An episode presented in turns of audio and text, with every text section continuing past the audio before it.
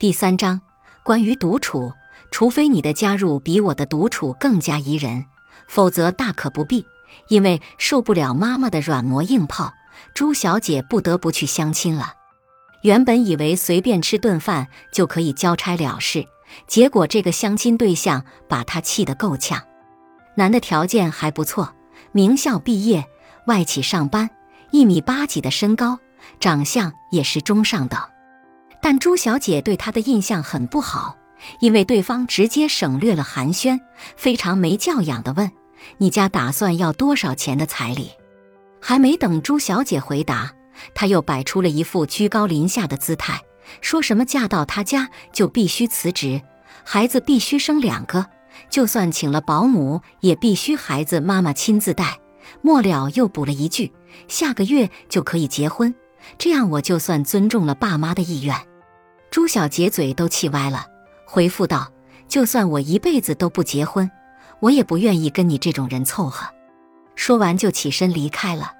是的，除非你的加入比我的独处更加宜人，否则大可不必。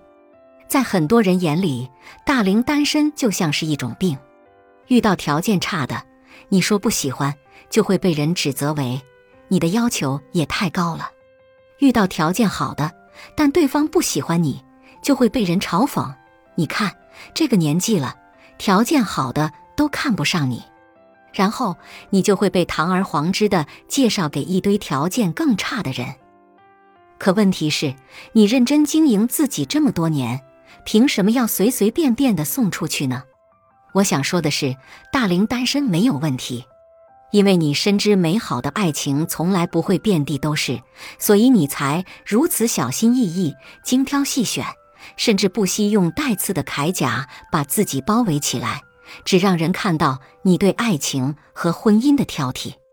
不随便凑合，是因为你觉得自己的意见、感受和爱情特别重要，所以不轻易恋爱、结婚，而是选择宁缺毋滥。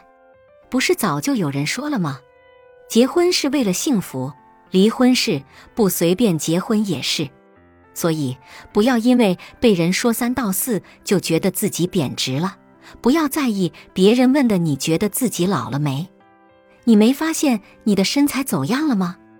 你的皮肤开始松弛了吧？你该生孩子了吧？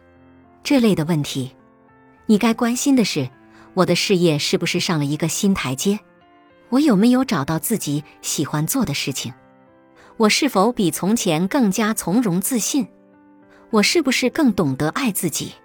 人最要紧的事情，不是在大好的年华里想方设法的把自己交代出去，而是要培养不随年龄而贬值的能力。这包括以增长本事为目的的学习，以保持健康为目的的自律，以赚钱为目的的努力。以快乐为原则的社交，怕就怕你因为能够享受到来自异性的殷勤和基于年轻貌美的便利，就忘了要提升自己。你要明白，辜负了别人是要还债的，辜负了自己是要遗憾终身的。需要特别提醒一句：不将就的好处很多，但代价也不小。比如说，即便你在努力提升自己，认真工作。坚持锻炼，定期看书，热爱美食，能吃会做，为人谦和，不爱八卦。但在某些人眼里，你不过是个沉默寡言、不想结婚、不肯生小孩的心理变态。因为你活成了某些人不敢活的样子，也就无意间冒犯了他们将就的人生。